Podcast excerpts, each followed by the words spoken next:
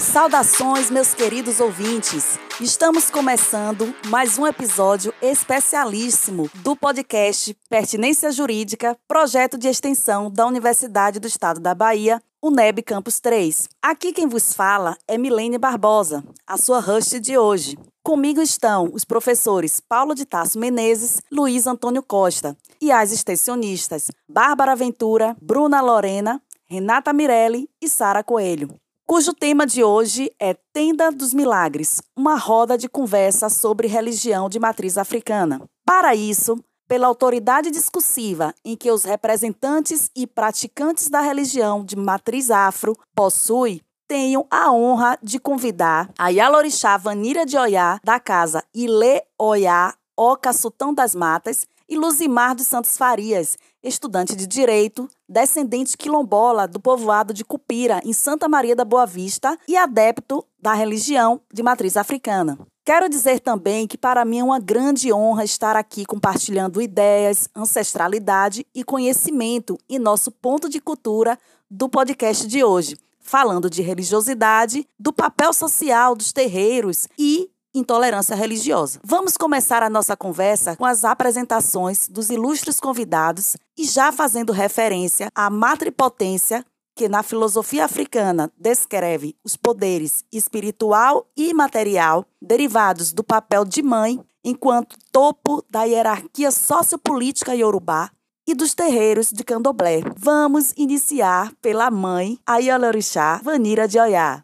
Boa noite a todos. Eu sou Yalorixá Vanília de Oiá, do Ilê Oiá Oca Sultão das Matas. É, nossa nação é Ijexá, sul da Bahia. Eu tenho as duas pertenças, Umbanda e Candomblé. É uma caminhada que iniciou já há nove anos. Iniciei com Umbanda e aos poucos Orixá foi chamando. E o meu pai, a minha nação, sul da Bahia, fiquei em Aratá, no sul da Bahia, e lá é, Orixá chama para que a pertença de Candomblé aconteça na minha casa, que é aqui em Petrolina, né, no C1, no burrinho. Então, o trabalho ou a missão a que estamos à frente há nove anos casa é uma missão que é desafiadora, mas é uma missão bonita, é uma missão que quem está à frente como mãe, né, como bem você falou, no matriarcado, não é uma missão fácil, porque todos os dias são desafios, são desafios é, políticos, de aceitação, desafios desafios com a própria ciência,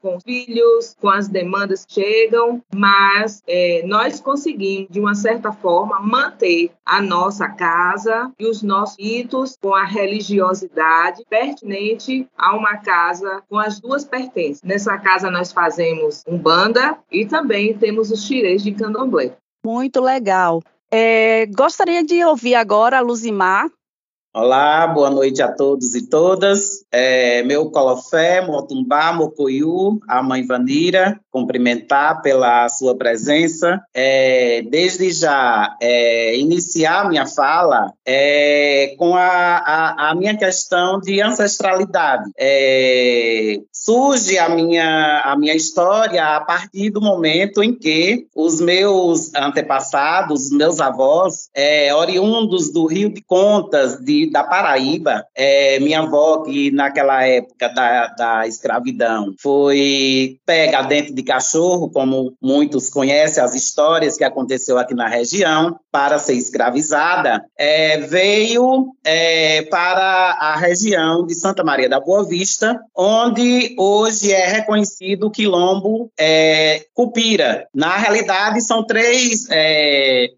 localidades muito próximas que tinham as indígenas indígenas e, posteriormente, essas foram fundadas e reconhecidas como é, quilombos, é, a Cupira, o Serrote e Inhanhuns, que são três é, comunidades muito é, próximas uma da outra, fica basicamente a, a 22 quilômetros da sede da cidade. E aí é, veio os meus avós, onde hoje é, já não estão mais aqui presentes, já estão no, no Orum, já foram chamados, e eu tenho essa honra de dizer que tenho esse pertencimento pertencimento. E, apesar da minha família, boa parte, ser praticante de, de catolicismo e outra parte ser é, de, de segmento cristão, eu tenho muito orgulho de dizer que pertenço à religião de matriz africana. Isso porque, quando eu iniciei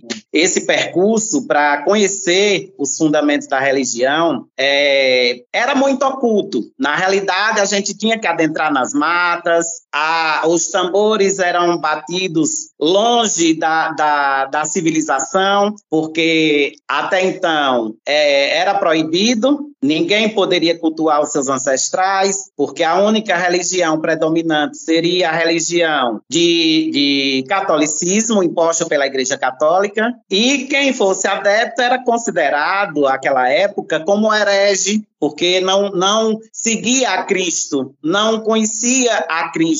Então, para poder eu praticar minha, minha religião, eu tinha que me submeter a, a ir com alguns amigos, a alguns parentes, a gente adentrar mata dentro para poder é, praticar a, a, o pertencimento religioso de matriz e religião africana. E aí foi quando eu comecei, mais ou menos na minha faixa etária de, de 12 anos de idade, e a minha trajetória já tinha passado por uma, uma situação trágica, porque a minha mãe tinha sido vítima de feminicídio. Eu fui separado dos meus irmãos porque fui adotado por outra família, e aí tive que é, me submeter aos critérios de seguir o catolicismo. Infelizmente, era aquela imposição, você tinha a obrigação de fazer. Me submeti a fazer o catecismo de fazer a primeira comunhão, de fazer todo o segmento religioso é, na linha católica, porque a família que me adotou tinha a, a base do catolicismo em sua essência. Passado esse tempo, é, eu já, já tinha meu primeiro bolonã, que eu tinha dado, no caso, é, lá na, na, nas matas, que a minha primeira é, mãe de santo, que também já for, é, que Deus a tenha na sua graça, oxalá que conserve, é, a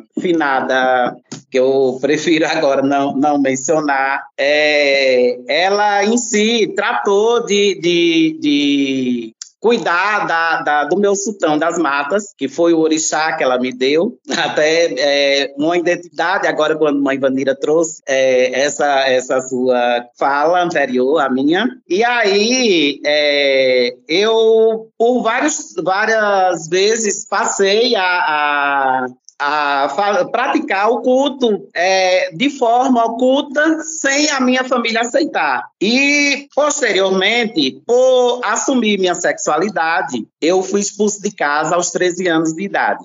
Mais uma saga, tive que passar. Vim morar em Petrolina, é, abandonei minha religião, abandonei tudo porque tive que trabalhar para me sustentar e não ter que entrar por outros caminhos que, enfim, a gente sabe como termina hoje em dia um jovem é, sem o seu âmbito familiar exposto aos perigos da sociedade. É, após algum tempo, voltei, é, quando morei em Salvador, conheci é, essa minha mãe de santo hoje atual, que é Leci, filha de Emanjá. Ela é pertencente ao Ileaxé Cubalaxé de Oiá, é, lá na, na, no subúrbio de Salvador. E aí eu comecei um, uma nova trajetória, já saindo um pouco da Umbanda e adentrando na linha de Queto, conhecendo os fundamentos do Queto, é, pude sentar os meus orixás, pude cuidar da, da minha é, vida em si, para poder ter os meus caminhos, porque em si a gente passa uma certa dificuldade quando a gente abandona os cuidados com o orixá, mãe Vanira sabe melhor do que eu. e aí, é, a partir desse momento, eu passei a, a me dedicar mais, me aprofundar mais na, na no conhecimento da, da religião de matriz africana e ver de perto a intolerância, como ela fere, mata e todo santo dia ela exclui da sociedade pessoas que se autodeterminam pela sua crença religiosa e principalmente pela sexualidade, que são dois fatores que andam juntos, a questão sexual e a questão espiritual. São duas coisas que hoje tem é, no nosso âmbito é, social uma, uma vertente que chega a estarrecer pela a brutalidade como ela é praticada, a intolerância, ela, ela, a não aceitação das pessoas pelo a, a sua autodeterminação e pelo seu pertencimento a uma religião de matriz africana, é, você corre até um sério risco de vida. E por isso, é, a partir da minha, da minha vivência, agora no âmbito acadêmico, conhecendo o âmbito do direito, que a gente debruça com as leis,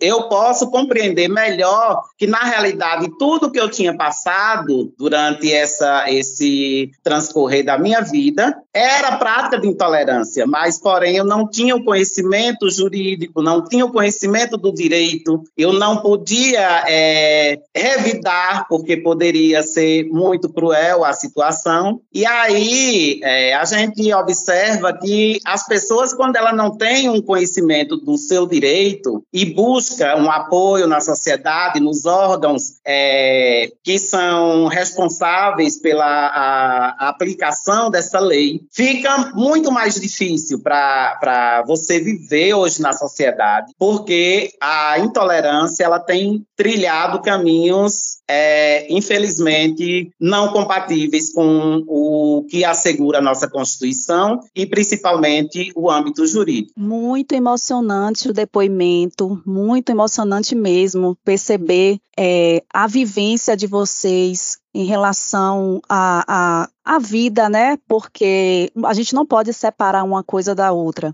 Né? A gente percebe que é, a violência com que as pessoas tratam o diferente, né? Isso acaba é, fazendo com que as pessoas, inclusive, desistam da religião, né? É, falando em vivência e dedicação religiosa, é, eu vou chamar a Bárbara, ela tem uma perguntinha sobre isso. Bárbara? Oi, gente. É, eu realmente fiquei emocionada com, com a sua história, Luzimar. A gente se bate assim na faculdade, a gente nem imagina é, qual a história daquela pessoa, que essa, quais, quais as, as cargas, né? A, a cruz que ela carrega, né? É, eu realmente fiquei emocionada, mas dando continuidade aqui ao podcast, eu vou perguntar para vocês dois como é que é essa vivência, como é que é a dedicação à religião de vocês, é, principalmente em relação aos cultos e as divindades, e como eu sou uma pessoa que não entendo muito, é, qual seria assim, o segmento, a diferença do segmento? Acho que também é bastante interessante e eu tenho realmente interesse em saber sobre. E também,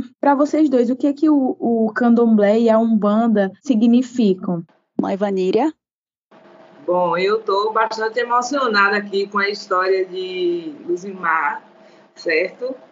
Não é diferente das histórias que a gente ouve né, dentro dos terreiros, dos pais, mães de santos, seja de qualquer nação, inclusive na própria Umbanda, como a gente passa por determinadas situações e até hoje. E isso que ele está contando certamente já tem um tempo longo, mas até hoje as histórias são bastante duras, bastante cruéis a gente imaginar que precisa abrir mão de muitas coisas nas nossas vidas, porque vem os atravessamentos emocionais, sociais, espirituais, e muitas vezes precisamos abandonar as nossas crenças em detrimento à sociedade, né? Então, dentro da religião que a gente pratica, né? Que eu pratico na minha casa, é, do culto de Umbanda, que foi aonde eu comecei, né? Eu fui iniciado na Umbanda Sagrada. Eu sou de um lar é, católico e umbandista. A minha mãe, extremamente católica, e o meu pai, extremamente umbandista.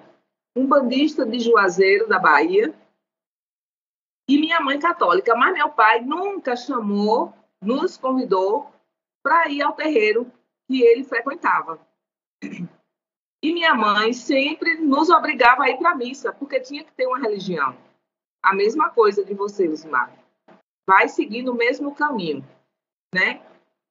Mas quando o meu pai se foi, ele sempre eu fui para as águas espíritas. Fui ser espírita porque na igreja católica eu nunca me encontrei.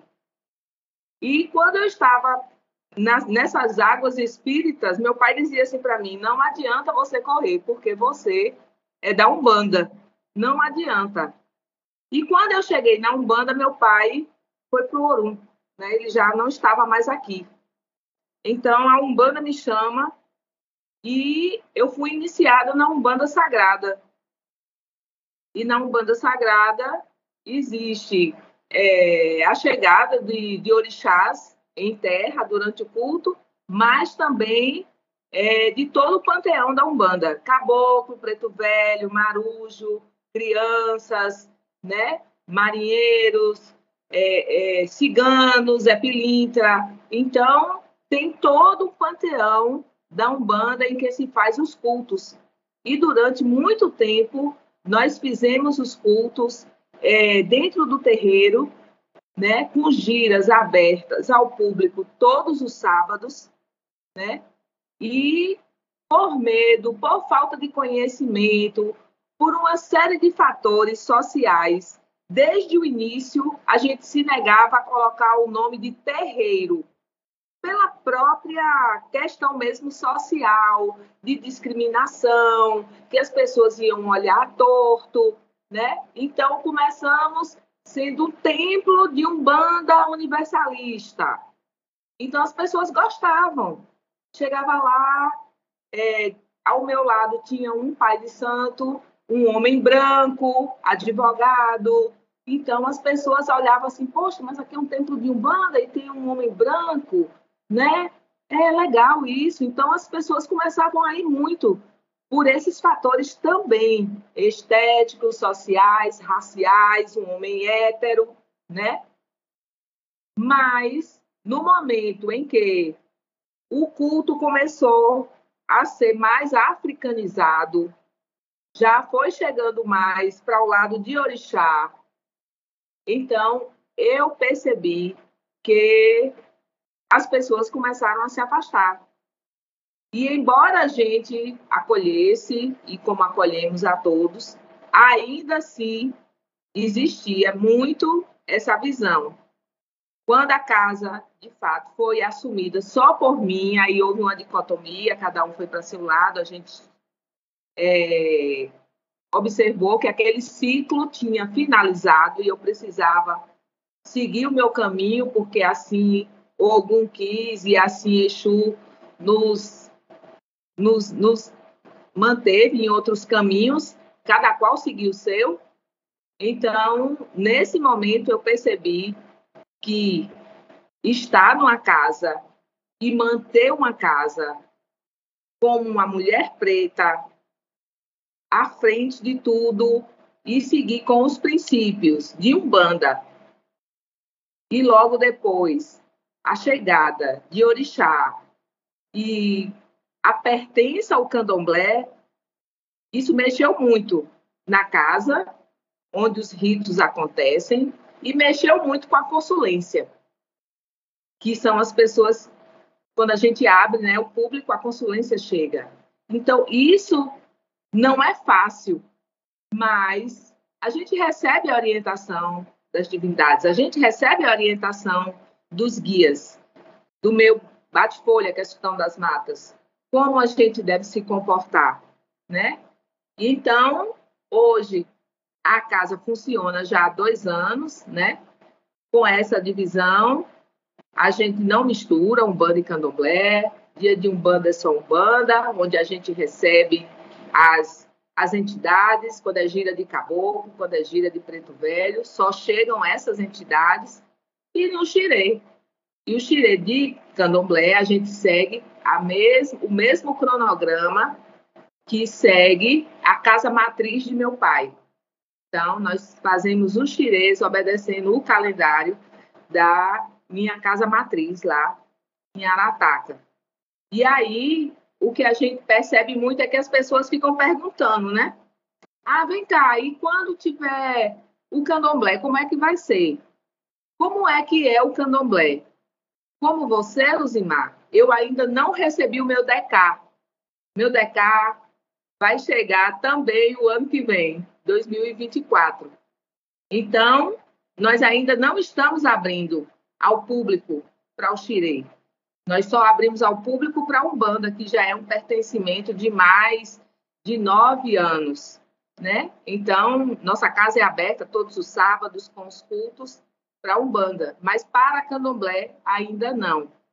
E as pessoas, eu, a gente percebe muito, antes não era assim. Né? No tempo de meu pai, eu nem ouvia se falar em Exu, as entidades de esquerda. Hoje as pessoas já estão mais abertas, porque a comunicação com a advento da internet e tudo é muito mais aberto, tudo é muito mais acessível. As pessoas já têm um entendimento das entidades de direita, de esquerda, o que é Exu, o que é Pombagira, e o que são os caboclos, o que são os orixás. Então, tem um maior esclarecimento dentro dessa linha que nós trabalhamos na casa. Entendeu? Então, fica mais fácil da gente trabalhar com o acesso à comunicação, com o acesso à informação. E antes de abrir a ritualística da casa, eu, como mãe, eu faço sempre um esclarecimento sobre o que vai acontecer ali, a atividade. Se for uma gira de caboclo, quem são os caboclos que podem vir trabalhar, se for uma gira de boiadeiro, se for uma gira de preto velho, a gente sempre esclarece, porque dentro daquelas pessoas na gira pública que vêm acompanhar, tem pessoas que nunca estiveram num terreiro, tem pessoas que são espíritas, tem pessoas que são católicas. Evangélico aparece muito pouco, mas as pessoas que são de outras religiões ou que nem conhecem é preciso informar de uma certa forma como o ritual na casa acontece. A gente trabalha dessa forma para minimizar é, tanto preconceito, minimizar é, as questões da, do racismo religioso, das interrogações sobre a, a, a a satanização da, das religiões de matriz africanas, porque isso acontece, mas a gente procura fazer com que as pessoas que estejam presentes durante os rituais sejam esclarecidas. Luzimar? É, perfeita a fala trazida por Mãe Vanira, um conhecimento, uma sabedoria impressionante que é, nos faz refletir a cada momento sobre é, tudo que tem acontecido durante esses últimos anos. Bem, é, respondendo ao questionamento, eu começo, no caso, a, a, a pergunta feita pela colega Bárbara, é, o que significa para mim, no caso, a, a Umbanda e o Candomblé. Eu diria que numa síntese apertada seria tudo. Hoje eu vivo, no caso, para os meus orixás, porque muito do que eu tenho passado na minha vida, durante toda essa trajetória é, de perdas familiares, de carregar em si essa é, é o, o peso da família, por incrível que pareça, todos os irmãos que já partiram, pai, mãe, o, dois no caso, porque eu perdi pai e mãe biológico, perdi pai e mãe que me criou, e os irmãos também durante essa trajetória. O último foi agora na, no início da pandemia. E por incrível que pareça, é, esses últimos praticamente todos ficaram sobre a minha responsabilidade para conduzir até a passagem. Então, assim, é, é um, um, cargo que praticamente a gente já nasce, a gente não pede para nascer. E a ancestralidade, a nossa espiritualidade, ela nos dá força para enfrentar todas essas demandas, porque não são fáceis, mãe Vanira sabe muito bem o que é um peso de um egum na vida da pessoa. A gente tem que passar por uma, uma questão de limpeza, de um recolhimento, de todo um procedimento para poder tentar caminhar novamente, porque nos abala de certa forma, porque é aquela situação, a gente aprende na nossa sociedade o convívio humano, a gostar e a conviver. A separação física, ela é muito dolorosa. A partida, ela é muito dolorosa.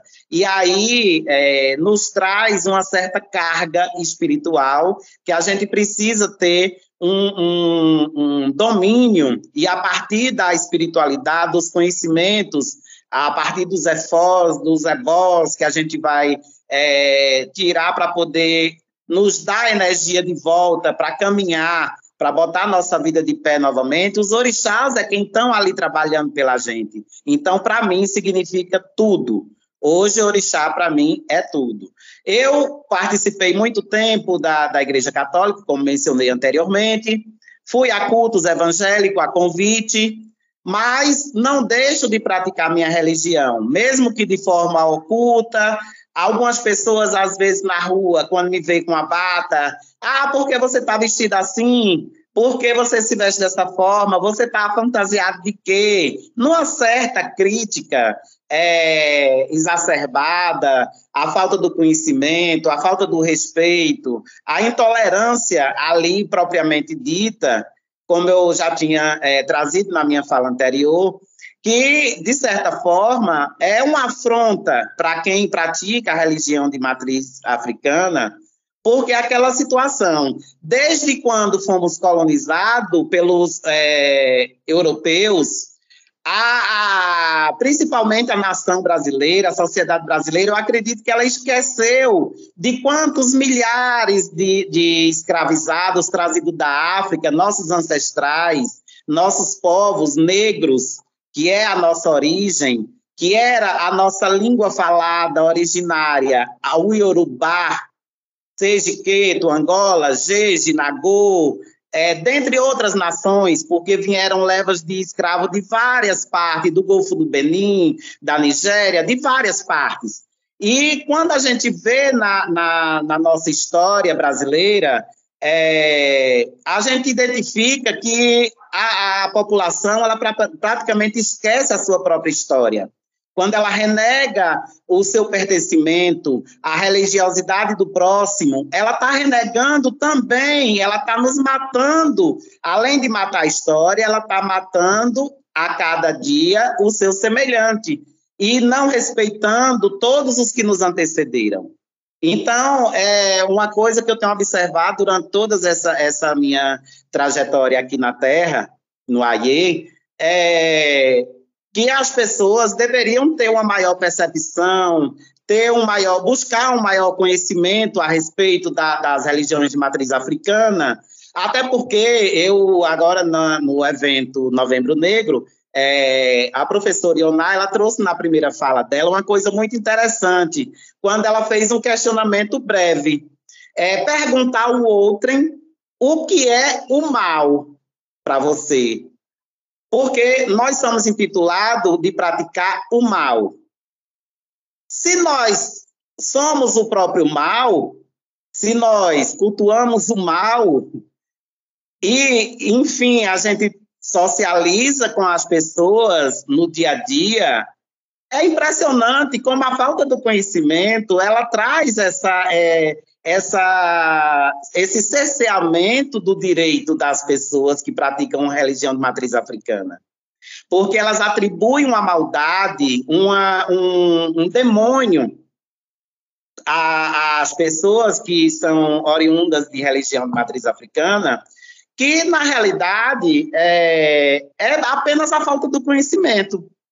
Porque se ela buscar um conhecimento, se ela buscar se interar é, tudo que, o que se passou durante toda essa trajetória de 500 anos, dentro dos 500 anos de, de, de, colonização, 350 anos a gente pode dizer que houve escravidão e ela, eu persisto em dizer que ela não acabou, porque a, todos, a todo dia é, a gente tem conhecimento de que as pessoas são escravizadas, seja na lavoura, seja na, nas empresas, nas indústrias, nos comércios, elas são escravizadas para o sexo, elas são escravizadas para retirada de órgão. Então, eu é, insisto em dizer que a escravidão não acabou.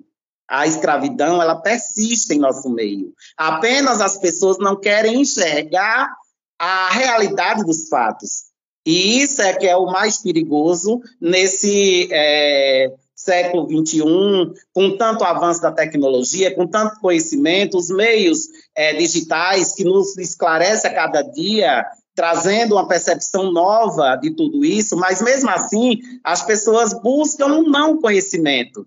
E aí, a cada dia, elas vão tentar é, desmistificar, desacreditar das pessoas que trazem é, na sua essência o, o, a religião de matriz africana, que se autodetermina, que não tem vergonha de colocar um fio de conta no pescoço, não tem vergonha de colocar o seu torso, não tem vergonha de colocar a sua bata e sair nas ruas, que isso, é, para eles, é uma afronta. Para nós, é uma sensação de liberdade. Para nós, é uma sensação de pertencimento. Para nós, é uma sensação de que a gente tem um, um, um, fundamento que é ancestral, e a nós foi imposto uma religião que não era nossa, que a gente foi obrigado a, a seguir sob pena de ser considerado herege, ou anteriormente, quando a gente vai volta lá na história e vai para a Santa Inquisição, as mulheres que praticavam, que era tida como bruxas, na realidade elas eram queimadas vivas. Ora, a falta do conhecimento de você identificar a realidade dos fatos, a imposição de uma religião como única, como correta, como certa, isso fere frontalmente o direito das religiões matriz africana. E isso resvala em tudo que a gente vem observando no dia a dia, que é a, os ataques a, aos candomblés, aos terreiros de, de, de candomblés, as pessoas já foram apedrejadas, como o caso daquela menina no Rio de Janeiro, por é, suspeita de estar com demônio, que é uma coisa que, é, em pleno século XXI, me deixa estarrecido. Temos o caso aqui em Juazeiro também, é, onde a, a o Ile Axé também, de Mãe Adelaide, ele foi apedrejado durante vários anos e somente depois da repercussão, lá por meados de 2015, é que vem tomar providências é, judiciais para combater essa prática de intolerância. Outro caso histórico que vira marco na nossa sociedade, que é o caso de Mãe Gilda, que é, teve um infarto fulminante pela afronta da Igreja Universal de atribuir a ela o demônio, atribuir, teve, teve pessoas que chegaram lá para bater na, na cabeça dela com a Bíblia para retirar o demônio. Ora, qual demônio você atribui a outrem e você diz que você está salvo e condena seu próximo? Então, é a falta do conhecimento, a falta da percepção, é da aceitação, para combater veementemente essa prática de intolerância. Porque se nós, é, aqui no campo do direito, não buscar um, um, um, um campo mais amplo para tentar combater a, a, essa prática de intolerância, a cada dia ela vai se tornando um, um, é, um fator que provavelmente vai perder o controle. Porque cada dia a gente tem notícia que alguém foi é, insultado, alguém foi, foi no seu direito, ele foi ferido ali é, por seu ir e vir, o seu direito de ir e vir. A sua é, religião você não pode praticar porque vai ferir a religião do outrem porque eu sigo o cristianismo e você não segue, eu estou salvo e você não está. Então, são essas coisas que, na minha vivência, como foi perguntado, eu trago aqui para expor para todos o conhecimento, até onde eu pude conhecer, e eu acredito que ainda seja muito pouco, que eu ainda quero conhecer muito mais, quero me aprofundar cada dia mais, é, até pretendo, no caso, é, talvez fazer meu TCC nessa perspectiva da, da, da religião de matriz africana, o direito desses povos negros que tanto sofreram, que tanto lutaram para poder garantir a nossa própria história. Então, a gente não pode fechar os olhos para essas causas. É o que eu tenho, por enquanto, para trazer para vocês de contribuição. Muito obrigada. Belíssima contribuição, Luzimar. Só é, puxando né, a, o fio para não perder o fio da meada, você falou de intolerância, e aí a Bruna tem umas perguntas também. Bruna? Oi, gente. É, primeiramente, me apresentando né, para os nossos ouvintes e para a Yalorixá Vaníria. Meu nome é Bruna Lorena, eu estou no sétimo período de Direito na UNEB. Tenho a honra também de estudar com o Luzimar, né? Dessa vez tendo a honra também de ter ele aqui como nosso debatedor, que está explicando tudo tão bem. Então, agradecer a presença dele primeiramente, né? Mas aproveitando, Luzimar, um gancho dessa sua brilhante fala, é, a gente sabe que o Brasil ele é um país, sim, de maioria cristã, e muitas vezes essas, as religiões de matriz africana, como você bem pontuou, elas são vistas dessa forma mais estigmatizada. Você já falou um pouco sobre isso, né? Sobre essa visão de essa satanização das religiões de matriz africana por quem está de fora. Eu queria saber um pouco mais sobre isso também, qual é o posicionamento da Yalorixá Vanilha sobre essa questão. E para vocês dois, eu queria saber também como que é a percepção da vizinhança do terreiro que vocês costumam ir, é, acerca dessa, dessa da religião, das religiões de matriz africana. Vocês já sofreram ali na, nos, nos ambientes de culto, possíveis é, reclamações ou algum ataque de intolerância pela prática? Como, como que é a experiência prática de vocês quanto, quanto a isso? Com a palavra, Vanira. Bruna, boa noite. Gostaria de, nesse primeiro momento, eh, parabenizar pela pergunta, muito bem elaborada, e dizer que o racismo religioso acontece exatamente porque o outro desconhece o que, do que se trata a religião de matriz africana, né? Então, é, somos bastante demonizados enquanto religiosos, como também a própria religião é demonizada, né? Pelas divindades, pela, pela realização dos nossos ritos, do culto, da forma como nos vestimos, as nossas guias, nossos turbantes. Então, isso tudo vai de encontro a essa a cultura cristã, né, no nosso país. E aí, é, o que nós temos a dizer sobre isso e a maldade, que o mal está no coração do outro. Na nossa religião, o mal não existe, né? O mal não existe. Então, o que nós observamos é isso, o desconhecimento, certo, da nossa religião, das nossas, da origem de África, dessas religiões que foram criadas no Brasil até para a sobrevivência e a coexistência dentro dos nossos territórios aqui na, na, na, terra Brasil, juntamente com os povos originários. Então isso até hoje, né, é, é muito mal visto pela sociedade, principalmente pelo, pelas religiões que não são de matriz africana. Em, em relação à vizinhança, em relação a preconceito e racismo religioso, a comunidade do Ilê Oiá, Poca Sultão das Matas, está inserida na comunidade do Burrinho, é, que é um, um é, zona rural de Petrolina. É uma, é uma comunidade que 80%, podemos assim dizer, é cristã, evangélica. Inclusive, tem uma igreja lá, né? E nos primeiros meses que nós instalamos o terreiro lá, e no nosso terreiro não tem nenhuma escrita na porta, é um terreiro que você passa, você pensa que é uma casa, exatamente para evitar ataque, né? E uma forma de proteção, que essa é a grande questão, os terreiros se protegem dessa, dessa forma através do anonimato. E aí nós tivemos o conhecimento e vimos que em uma das nossas festas, quando os meus mais velhos, quando o meu pai de santo estava aqui, nós fizemos uma festa no terreiro, não teve nada de exagerado, não teve atabaque alto, não teve nada. Simplesmente foi uma festa, só que teve muitos carros, né? Teve uma teve um culto na porta do terreiro, no poste do terreiro, onde o pastor, juntamente com mais sete homens, com um cajado na mão,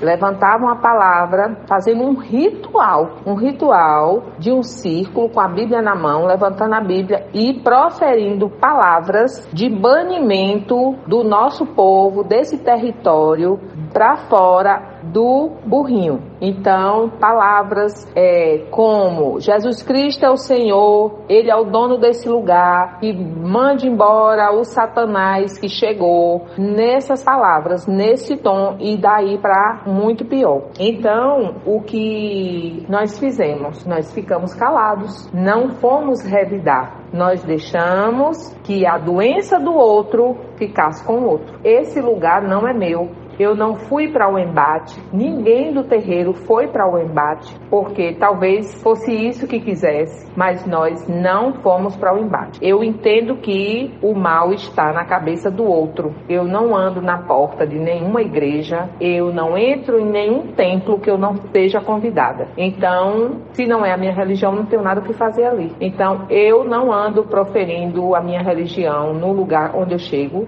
Eu sou muito tranquila, os meus filhos eu ensino também, que não se, se informa de religião, é, imprensando as pessoas ou colocando medo, né? Então, nós deixamos isso tudo acontecer e ficamos na, dentro da nossa casa. Hoje, dois anos, já estão já são que nós estamos dentro dessa comunidade. Eles fazem muitos elogios à nossa conduta, eles fazem elogios à nossa permanência, que somos educados, que somos pessoas decentes. E eu falo com todo mundo quando passo pelas ruas da vila, faço questão de passar com o vidro do meu carro baixo, cumprimento a todos. E a própria associação do burrinho, né, que é lá o C1, veio e ofereceu um terreno de doação para o nosso terreiro. Então hoje, se o nosso terreiro tem um chão, foi doado pela associação, porque a associação já doou para todas as religiões. Então doou para a nossa também. E quando foi ter a eleição para que todos tivessem conhecimento, todos eles levantaram a mão consentindo. Então eu senti que era um, um sinal de paz, um sinal principalmente de respeito para com o nosso povo com o nosso terreiro. Então a gente agradeceu e estamos começando a construção do terreiro no C1. Então é isso, Bruna. Muito obrigada. Bom, é, trazendo a, a, essa pergunta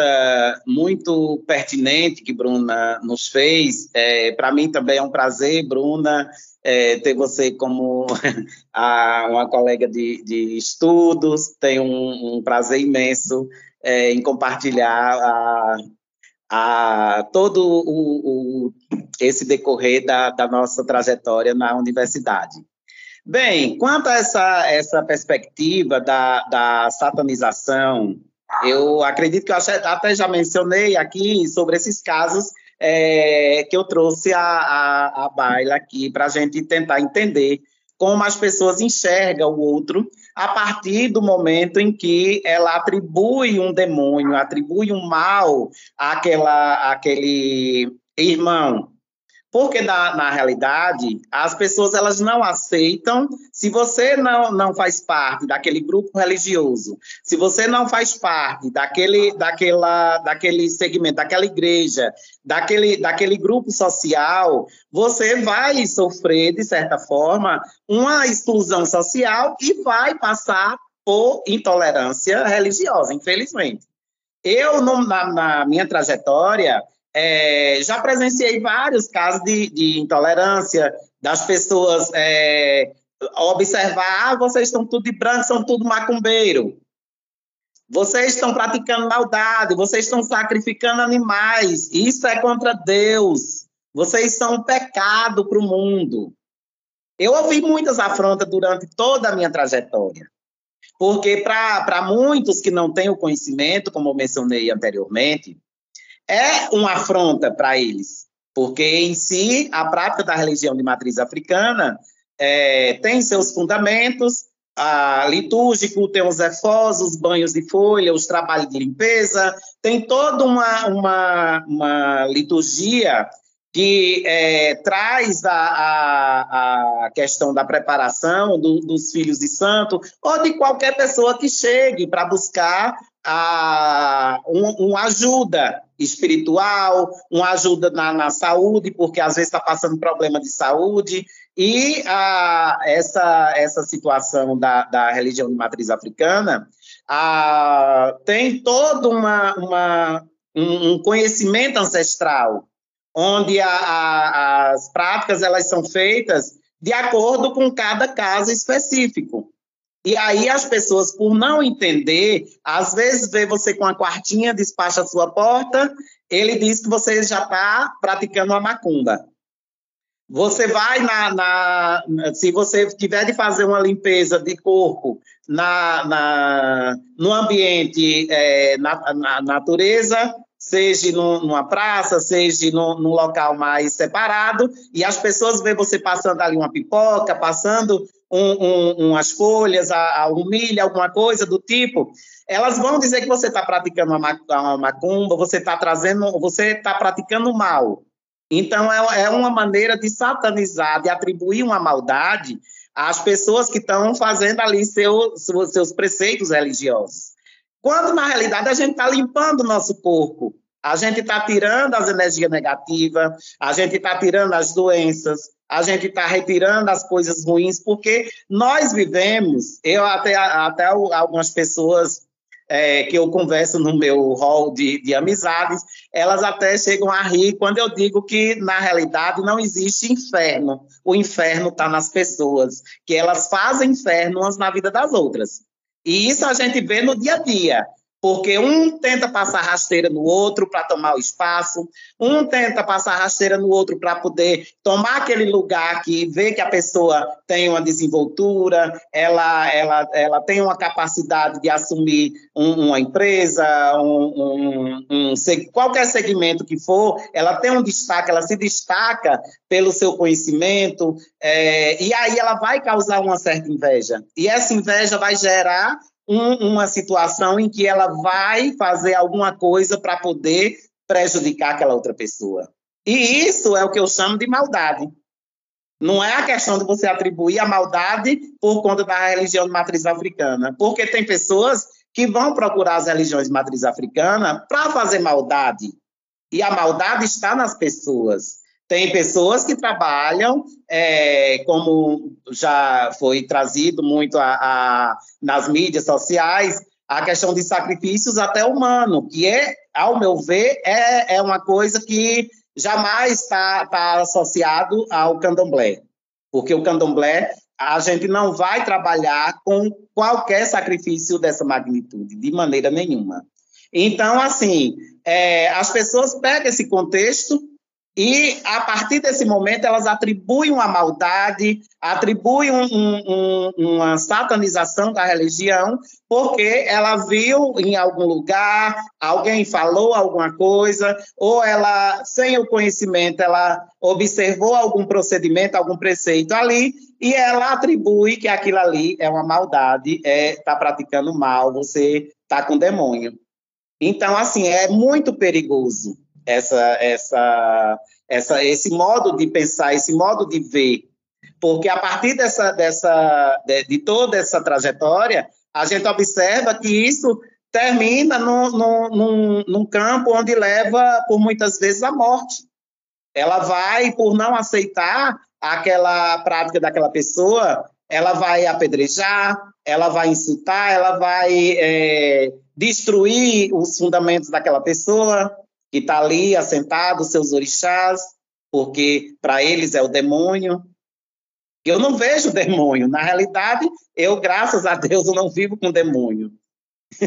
então, é aquela situação de que a falta do conhecimento atribui ao outro a questão dessa satanização e uma visão deturpada da, da intolerância que tem é, destruído muitos lares de, de famílias, mundo inteiro, não só aqui no Brasil. Muito bom, muito bom as explicações. Falando em mudanças e, e experiências acadêmicas, a Sara tem umas perguntas para vocês também. É, eu estou muito feliz de estar participando desse momento, porque realmente está sendo muito enriquecedor, tanto as falas da mãe Vaníria como de Luzimar, E é, desde que vocês começaram a praticar a religião, eu queria saber quais as mudanças, tanto positivas como negativas, que vocês observaram com relação às situações de intolerância, né? É, assim como também é, vocês falaram sobre a formação acadêmica, né? E eu queria saber qual a importância que essas experiências elas contribuem ou como elas como elas contribuem para a organização religiosa e de que maneira elas interferem.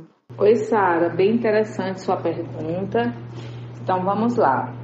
É, em relação à intolerância religiosa, desde quando eu comecei até agora, na verdade, à medida que o tempo foi passando, à medida que as coisas vão tomando forma, tomando corpo, na vida do terreiro, na vida do povo de terreiro, a gente vai se acostumando a se defender. Nós procuramos nos defender de diversas formas, através do conhecimento, através do não revide, como eu fiz, né? Teve um culto na nossa porta e nós não revidamos isso, ao contrário, procurei e procuro tratar e cuidar. Inclusive, vem pessoas para serem cuidadas no terreiro e nós cuidamos. Então, é, hoje, de quando eu abri o primeiro terreiro até hoje, as coisas mudaram e muito. As coisas já não são mais como antes. A gente percebe que a forma hoje como é a dinâmica da informação no mundo essas coisas também chegam para todos. A informação é tudo, o conhecimento é tudo. Então isso transforma. Isso que vocês estão fazendo aqui, essa iniciativa do podcast, é maravilhosa, porque em algum momento alguém acessa isso aqui. Em algum momento, é, algum racista vai acessar essa informação e vai começar a compreender o que a gente fala e eles também vão se sentir constrangidos de tanto constranger pessoas. Então, eu sempre é, trabalho nesse sentido nas minhas orações, de ir aquebrantando o coração do outro que está doente, né? Porque o racismo é doença também. Em relação à minha formação acadêmica, como é que isso é visto, né? Eu sou da formação acadêmica, eu sou nutricionista, né? Então, é muito difícil você ser da área de saúde e ser de religião de matriz africana.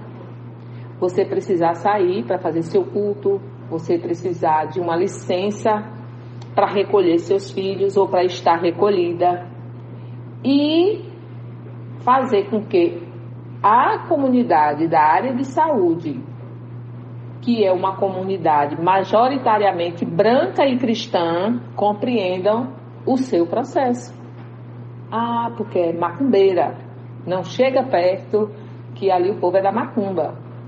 Então eu passei por isso várias vezes. Inclusive quando eu comecei a divulgar no perfil do meu Instagram que eu era da Umbanda, mãe de santo e tal, Simplesmente o meu consultório esvaziou. O meu consultório esvaziou e eu precisei orar muito a orixá, pedir equilíbrio, pedir força, porque não foi de uma hora para outra. Foi devagarinho, foi devagarinho. E eu não entendia, eu não compreendia por que, que o paciente não está chegando, por que, que o paciente não está chegando. A agenda está aberta e o paciente não chega. Por que, que algumas pessoas do hospital que eu trabalho, que é um hospital de referência, não gostam de mim. Uma parte da minha equipe, dos profissionais de nível superior, não gostavam de mim. Depois eu vim entender que era um, uma questão muito do racismo estrutural, do racismo religioso. Eu estava ali diante de uma diretoria branca, de olho azul, certo? Sentada numa mesa ao lado deles, eu era a única negra de formação superior que fazia parte de um colegiado de um hospital de grande porte. e que liderava uma equipe de 70 pessoas, onde 25 pessoas eram nutricionistas brancas e que tem como liderança da coordenação uma mulher preta e uma mulher de axé. Então, não é fácil. Foi, foram sete anos desafiadores. Eu tinha apoios? Eu tinha apoio. O meu superintendente me apoiava. E eu permaneci no hospital por ele, porque ele me dava força. Às vezes eu chegava chorando. Ele, o que é que você tem? Por que, que você está assim? Quem fez você chorar? Aí eu levantava os olhos, assim. Aí eu disse: Não, um fato que aconteceu, mas eu vim aqui conversar com o senhor e tal. Ele, levante a cabeça, é assim mesmo, você vai passar por essa também. Então, eu tinha os meus apoiadores, mas eram poucos. Eram poucos. Depois que eu saí do hospital, e antes, inclusive, só um parêntese, antes de eu sair do hospital, e eu saí porque eu quis, né? Eu saí porque eu quis. Eu disse a todos do meu obrigada. Cada um, cada um, quando eu fiz a reunião final com todos os meus funcionários de cozinha, eu disse a cada um o meu muito obrigada. Como eles me ensinaram a crescer, a ser forte. Cada um deles foi um professor para mim. E que eu me fortaleci todos os dias e que cada atitude que eles tomavam em relação aí contra a minha gestão era como se fosse uma chicotada, mas que eu entendia aquilo que era a limitação do outro e que eu não ia mudar minha forma de ser. Sempre fui gentil, sempre fui educada, sempre fui muito mãezona, igual a missão que eu tenho dentro do terreiro de ser mãe. E como mulher de axé, e aí eu disse na minha saída, eu sou uma mulher de axé. E infelizmente incomodei a muitos de vocês. A cozinha era toda cristã. Mas nem por isso quero mal a nenhum de vocês, porque todos vocês foram meus professores, meus filhos, alguns foram meus pais em algum momento, minhas mães. E Todos vocês eu coloquei no meu colo quando precisei colocar. E todos vocês eu puxei a orelha quando eu precisei puxar. E todos vocês eu dei a mão quando precisei, quando a mão era estendida. E a minha mão sempre foi estendida aqui para vocês. Então, saí de cabeça erguida, certo? Sem mágoa de ninguém, e 30 dias depois, 50% desse povo pediu demissão porque não suportou a forma como a cozinha foi direcionada depois. Fizeram uma reunião, fizeram um jantar, me chamaram e lá estava eu e todos me reverenciaram como se fosse uma rainha, uma princesa. Então, assim, só para resumir, é, foi meu último trabalho, mas quero dizer a vocês que não é um caminho fácil. É desafiador você estar lado a lado com pessoas que têm um racismo estrutural e têm um racismo religioso e muitas vezes isso impede o nosso crescimento, somos julgados, certo? somos afastados, nos afastam de muitos processos, mas eu sigo 30 anos de formação e não me arrependo de nada do que fiz, por onde passei, abri caminhos, abri portas. É, quando eu cheguei nesse hospital só tinham oito profissionais, eu saí com um quadro de 19 pessoas, então eu saí com a minha missão cumprida. Tá bom, minha gente? Obrigada, Sara. Perfeito. É, de certa forma, trazendo a, a, essa, esse novo olhar sobre o, o, campo acadêmico, agora com esse conhecimento jurídico é, que eu é, tive agora desde o início do, do, do curso, é, para mim, torna-se um, um, uma maneira de combater essas práticas de intolerância religiosa.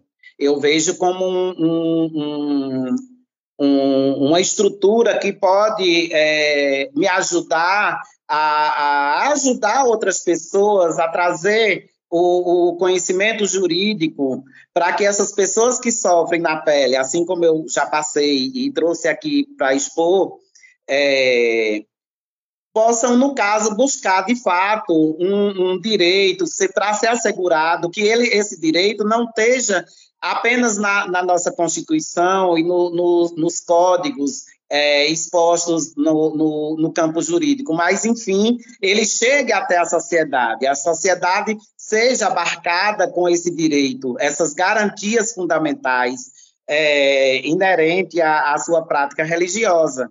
Porque, é, a partir do momento que a gente tem esse direito cesseado, vamos é, cada dia enfrentando uma, uma sensação de injustiça, porque a gente vê a criminalidade né, né, nesse segmento religioso todo santo dia. É, às vezes, tem alguns casos que ganham maior visibilidade, eles vão é, ser divulgados nas mídias, nas redes sociais, mas na, na sua maioria, eles sequer são trazidos ao conhecimento mas existe a cada dia, a cada momento, alguém passa pela intolerância religiosa, pela não aceitação da sua, a, do seu pertencimento, de seu culto ao seu, aos seus ancestrais. E aí, para mim, eu vejo como é, essa, essa perspectiva positiva. Para mim é muito positivo o conhecimento jurídico, porque vai me valer é, a, numa, numa, perspectiva futura, após a minha formação, eu buscar a, a assegurar para essas pessoas que seja garantido esse direito. Vou lutar, no caso, para poder essa, essas pessoas não, não ter o seu direito é, cesseado, porque já sofreram muito na vida.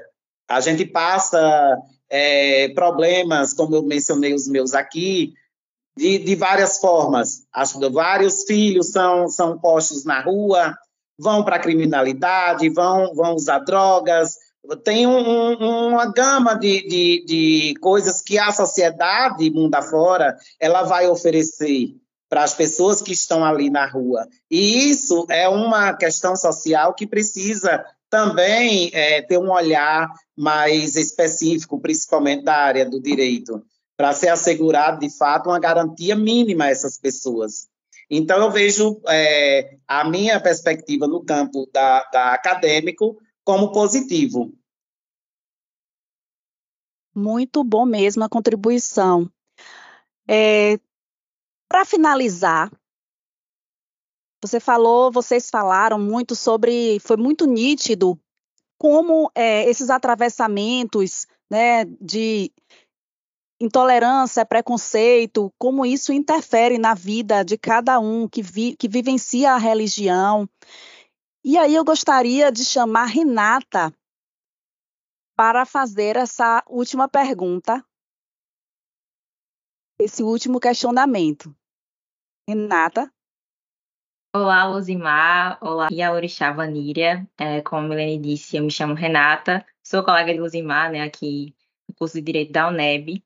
Inicialmente, eu queria dizer que é uma satisfação imensa estar participando desse bate-papo tão especial né, e relevante para nós, enquanto universidade. Né, a gente tem que trazer esses debates para a nossa academia. É, e antes de adentrar minha pergunta em si, eu gostaria de trazer uma passagem do discurso do líder Martin Luther King, que disse certa vez que é melhor tentar, ainda que em vão, é, que sentar-se fazendo nada até o final. Prefiro ser feliz, embora louco, que em conformidade viver. É, por diversas vezes a gente vê, a gente viu, né, a população negra tendo que se valer de diversos mecanismos de resistência para tentar sobreviver aos malefícios gerados pelo racismo. É, quais estratégias vocês entendem que deveriam ser utilizadas com o intuito de se combater a intolerância religiosa e o que, que a ancestralidade africana pode nos ensinar sobre isso? Renata, é, enumerar estratégias, eu acho que é, nós podemos começar com essa que vocês né, já, já estão fazendo. É cada vez mais avançar nos debates, avançar nas rodas de conversa, é colocar a educação em primeiro lugar, porque o racismo, como eu disse, eu entendo o racismo como uma doença. E se desde criança o racismo não for ensinado à criança, ela jamais vai saber o que é isso. Porque se estamos nos distanciando um do outro, seja por crença, seja por pele, seja por direcionamento sexual, isso é muito o preconceito do outro que já é embutido nas nossas cabeças desde a nossa infância. A sociedade se comporta dessa forma. Os terreiros e as religiões de matriz africana mantêm e adotam comportamentos de inserção, de acolhimento, exercitam o lugar de não julgamento. Então, se chega um, um, um devoto, se chega alguém na minha assistência, eu jamais vou olhar o direcionamento sexual. Eu jamais vou olhar. Eu, eu, eu nunca pergunto, e acho que isso é um defeito, não sei, mas é, eu me pego nesse caminho. E eu gosto de estar nesse caminho, de não perguntar, você era de outro. Você era de, de qual religião, você era de qual terreiro. Eu, eu não sou de perguntar isso, e eu acho que isso é muito bom porque é, quando, quando eu, eu ajo dessa forma, eu, eu saio desse lugar do julgamento, de entrar na vida do outro, porque isso muitas vezes pode machucar o outro, né? Então, eu apenas faço a escuta de quem chega lá no terreiro. Eu escuto e peço direcionamento à ancestralidade, peço direcionamento ao orixá sobre isso. Mas eu acho que é, as melhores estratégias é, é ainda a educação abrir debate, abrir caminho para a fala, para a escuta, para a atenção, através das políticas públicas, através da, das cotas que foi muito criticada por, por porque as pessoas simplesmente é, colocam vendas nos olhos e tentam não enxergar isso como uma reparação, né?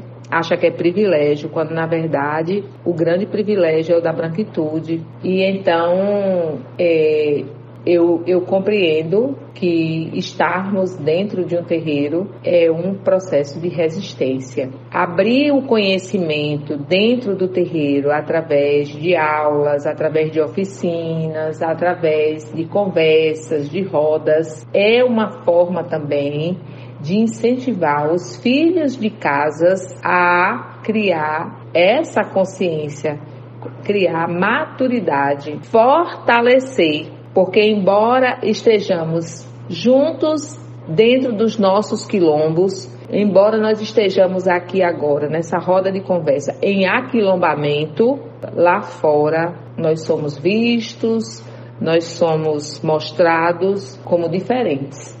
E não somos diferentes em nada, nem por nada, entendeu? Quanto à ancestralidade, quanto a orixá, orixá nos ensina, orixá nos dá caminho, nos guia o tempo todo e sempre ensina que não existe melhor, nem maior, nem menor, apenas existimos. Enquanto existimos, estamos no caminho do crescimento e isso é muito importante para nós, para quem vive o axé. Obrigada. Perfeito, Renata. Muito obrigada pelo seu questionamento. É, para mim também uma honra é, poder compartilhar contigo nesse curso de Direito e aqui nesse bate-papo é, para esclarecer é, para a sociedade é, essa amplitude da, das religiões, né? E, ao meu ver, Renata, essa, essa perspectiva de se combater a intolerância religiosa, ela atravessa diversos campos. Ela permeia o campo da política, uma iniciativa de políticas públicas que venha, de fato, a minimizar, porque de a gente vê que na prática não é bem como se fala. Mas, pelo menos, trazer é, um, um, esclarecimento é, a partir de debates com lideranças religiosas de vários segmentos, não só de religião de matriz africana, mas que tivesse uma, participação é, como um todo, de todas as religiões, para tentar a, é, amenizar essa, essa indiferença entre as religiões. Porque, na, na realidade, Deus é um só para todas as religiões, apenas a nomenclatura, de acordo com a, o seu segmento religioso, é que ele vai ter uma determinação específica. Para o catolicismo, vai ser o Deus, vai ser o Cristo. Para o, o candomblé, a gente vai cultuar Oxalá, Orum, Orumilá. E aí, é, cada um tem o seu segmento, mas sendo o próprio Deus. Deus vai ser um só, uno, eterno. É o criador de todo o universo. Então, a gente tem que acabar com essa perspectiva de que é, o meu Deus me salva e não lhe salva, porque você está no pecado. Esse é um ponto de partida para poder tentar combater essa intolerância. A gente tem que observar é, que se buscar a implementação dessas políticas voltada a, a, a, uma roda de debates onde as religiões ela possam dialogar é, frente a, a, trazer um esclarecimento e não incentivar que as pessoas vão é, é, afrontar aquelas outras pessoas pelo simples fato do seu pertencimento, que é o que a gente tem visto na prática, como eu, eu trouxe aqui anteriormente, esse caso da, da Yelorixá é, Mãe Hilda, ele foi basicamente um incentivo, que porque foi, na, naquela época, é, publicado em jornais. Foi uma retiragem de mais de 1 milhão e 300 mil cópias de jornais, onde intitulava que ela era uma charlatã, que ela, era, ela ia prejudicar o, o bolso das pessoas, como que numa, numa situação é, de que as pessoas que seguissem o candomblé, elas iam deixar de seguir a igreja e é, basicamente iriam deixar de dar o dízimo. E isso, eles pegaram essa tiragem de jornal, espalharam essa notícia é, Brasil afora e tá, culminou, no caso, na morte da Yalorixá, porque ela já tinha problemas de hipertensão, ela viu o nome dela exposto na sociedade como uma, um, uma coisa ruim, a, a, o busto que foi é, feito em homenagem a ela foi apedrejado, foi queimado, é, sofreu diversas afrontas. E assim, a gente vê que não é por esse lado que a gente vai combater a intolerância religiosa. Se a gente não sentar, não discutir, não tentar é, trazer um conhecimento para a sociedade de que a gente tem que ter um respeito da religião do outrem, a gente em si não vai é, chegar a lugar algum para tentar combater de fato, Renata. Eu vejo por esse lado. Até onde eu po posso é, aqui afirmar, é, essa perspectiva de trazer essa roda de debate, ao meu ver, seria um, uma das vertentes a se combater a prática de intolerância religiosa.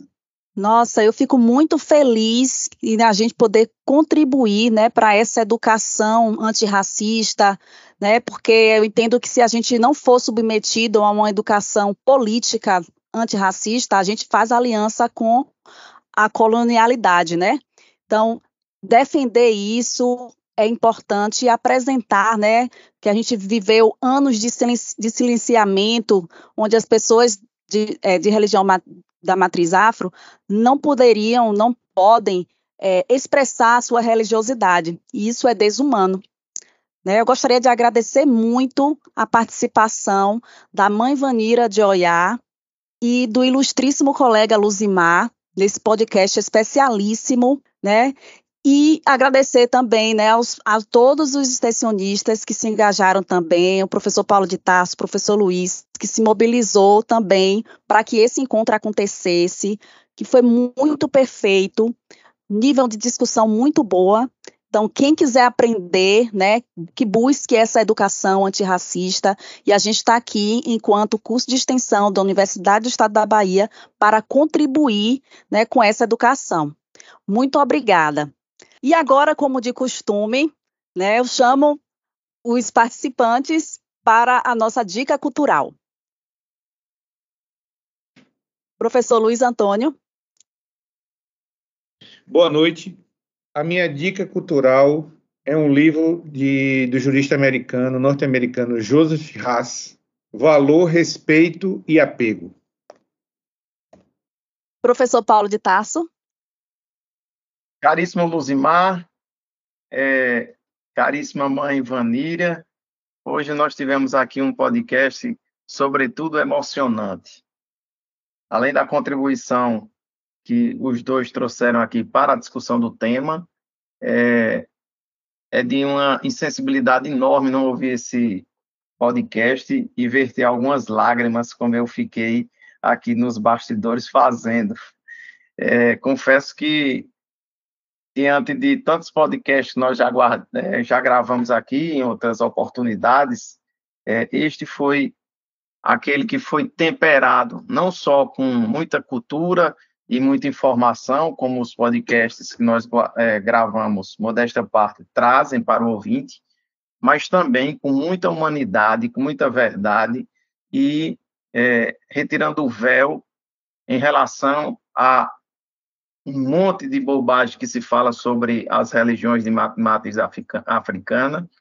E a minha dica cultural não poderia ser outra senão um livro de Clovis Moura, Rebeli Rebeliões da Senzala, Quilombos, Insurreições, Guerrilhas. Para mim, um dos melhores é, autores a trabalhar a questão da insurgência, da resistência, é, dessa luta incessante que nós temos e dessa vergonha histórica que nós passamos em relação a perseguir tudo que vem é, das nossas origens africanas. E, por conta disso, é, vivemos num, num estado de separação e num estado de não comunhão com os nossos próprios irmãos, com cidadãos, e, portanto, essa é a minha dica cultural e minhas considerações finais, é, externando meu agradecimento eterno aos dois por estarem aqui e por terem atendido ao nosso pedido.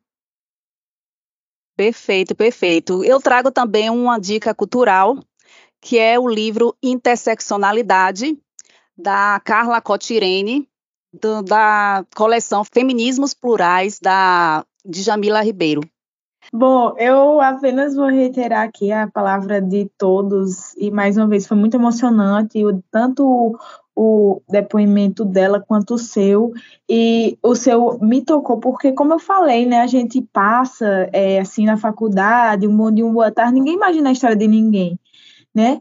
Então, parabéns por toda por essa força que você tem, por essa garra, e eu agora, se eu já tinha admiração, agora que eu tenho muito mais admiração por você, Luzimar. Então, é, você realmente se tornou inspiração para mim. Como dica cultural, eu eu acho que eu já indiquei esse livro aqui, mas eu acho que tem tudo a ver, né? Capitães da Areia de Jorge Amado. E porque é um livro que trata muito essa mistura cultural e também é um livro que eu estou lendo atualmente, que é Ninguém Escreve ao Coronel, de Gabriel Garcia Marques, que é o meu autor favorito. Acho que todo mundo que eu converso sabe disso, porque eu vivo falando nele. Mas como minhas dicas culturais são essas. Sara?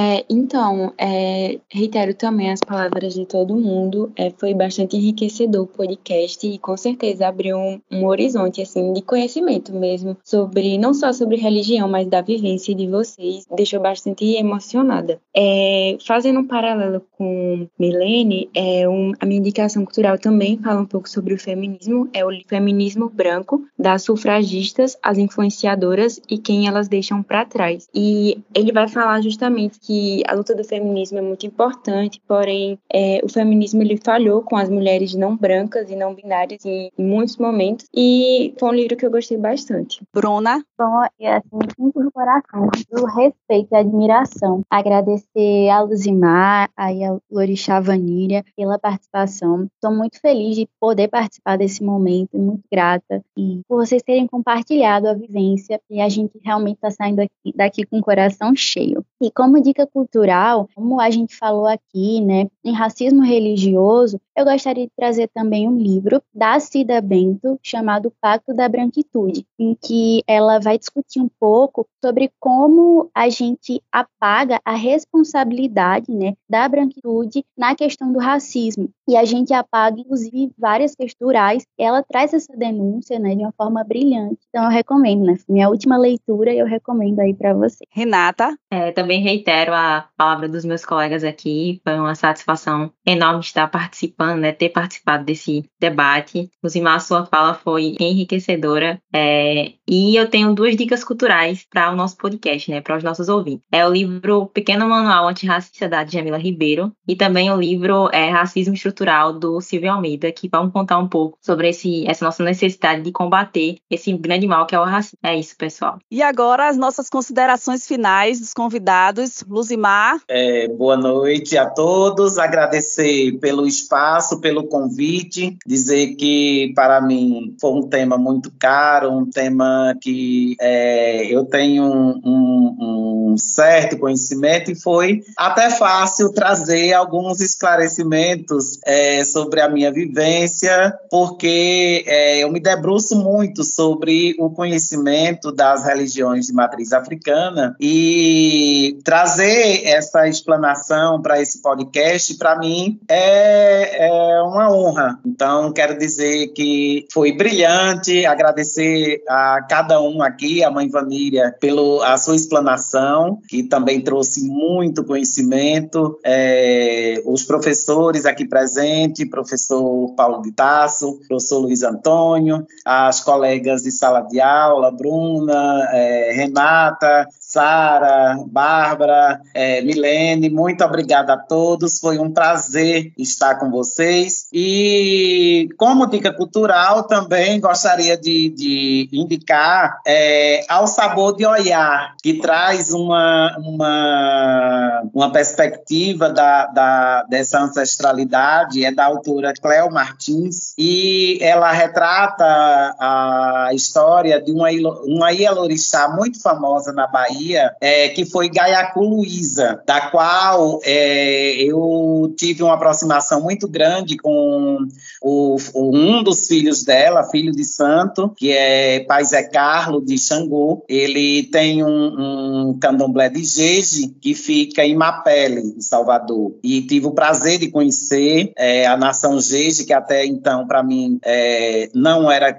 não tinha conhecimento, tinha conhecimento da Umbanda, do, do Queto, da Angola, do, de algumas outras nações, mas o Jeje específico eu, não, eu vim conhecer a partir do momento da minha vivência e amizade com o pai Zé Carlo. E Gaiacu Luiza é, é uma das Ialorixás mais famosas que teve na Bahia, mas poucos conhecem a sua história. E nessa obra ela é retratada, então, assim, é, é uma, uma, um prazer indicar para vocês todos é, que conheçam também essa obra. E muito obrigado pela oportunidade. Mãe Vanira de Oiá. Olha, como estamos conversando sobre esse tema especificamente, tem alguns autores que é importante a gente conhecer. Tem o professor Sidney Nogueira, né, que ele fala sobre fala muito sobre educação antirracista, né? Ele é professor da Universidade da USP, ele é babalorixá e tem um já tem um legado, né? Eu digo que o professor Sidney tem um legado e ele fala muito bem sobre racismo estrutural, sobre racismo religioso e sobre todas as intolerâncias que nos atravessam.